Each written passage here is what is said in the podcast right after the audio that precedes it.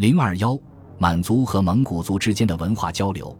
满族和蒙古族有着很深的文化渊源，在满族形成过程中，一部分蒙古人演化成为满族人。满族文字就是在蒙古文的基础上创制的。努尔哈赤曾说：“满洲蒙古语言虽异，而衣食起居无不相同。”这也反映了满族和蒙古族的密切关系。清朝建立后，又采取了许多措施，巩固满族贵族和蒙古王公政治上的联盟，从而为满蒙两族的文化交流奠定了新的基础。首先是满蒙联姻不断，这包含两个方面：一是清朝统治者从蒙古王公家族中选择后妃，这是很多蒙古族女子走进清朝宫廷和王府。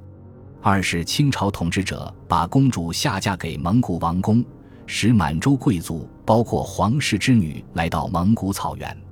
清朝还有一个贝指额驸制度，指的是专从漠南蒙古科尔沁左翼中扎萨克固山贝子等十三旗中，为满族贵族，包括皇室女选择夫婿。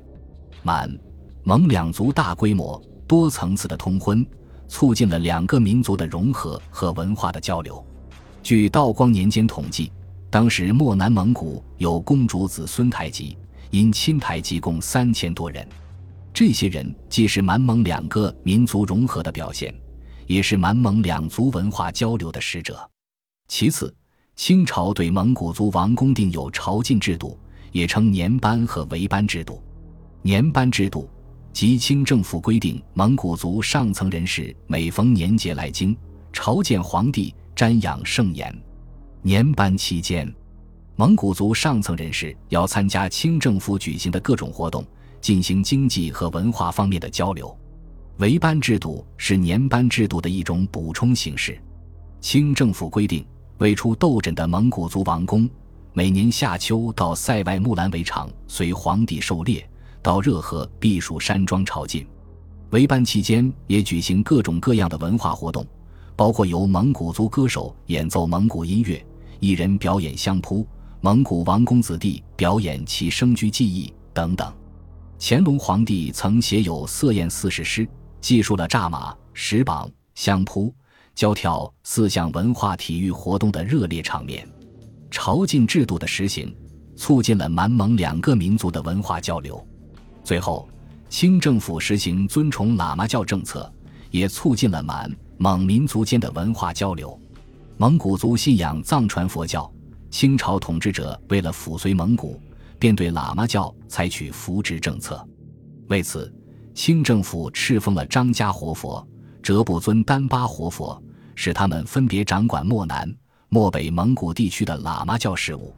清政府还在蒙古地区、京师、热河等地修建喇嘛寺庙，这些寺庙建筑呈现满。蒙等多民族的风格，一些寺庙举行的大法会具有宗教文化交流的特色。清政府的上述政策和措施，促进了清前期满蒙民族的文化交流。前曾指出，满文是借用蒙古文字母创制成的，后来又有了改进。改进后的满文又促进了蒙古文的改进和定型。近代蒙古文中有许多是用满文字母拼写人名。地名的，清政府转修了许多包括满、蒙文互相对照的大型字典和词典，使满、蒙两族的语言文字得以直接交流。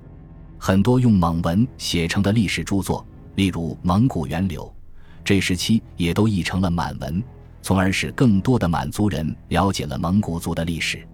蒙古族的音乐成为清前期宫廷音乐的一部分，每逢大的节日都要演奏。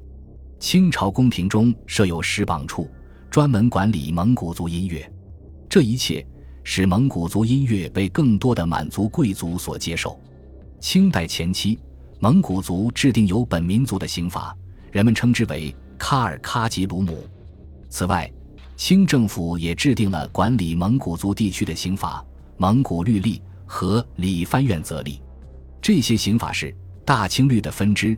根本上反映了满族贵族的利益，同时也容忍保留了蒙古族地方风俗与习惯，是满族和蒙古族文化交流的结晶。清前期，蒙古地区有很多私塾教育，有的是蒙古王公为培养自己子弟聘师在王府设私塾，也有的是民间办的私塾，教富裕牧民的子女。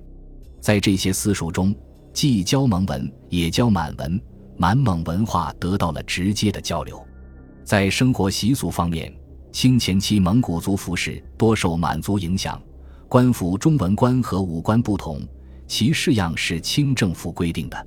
便服一般称之为蒙古袍。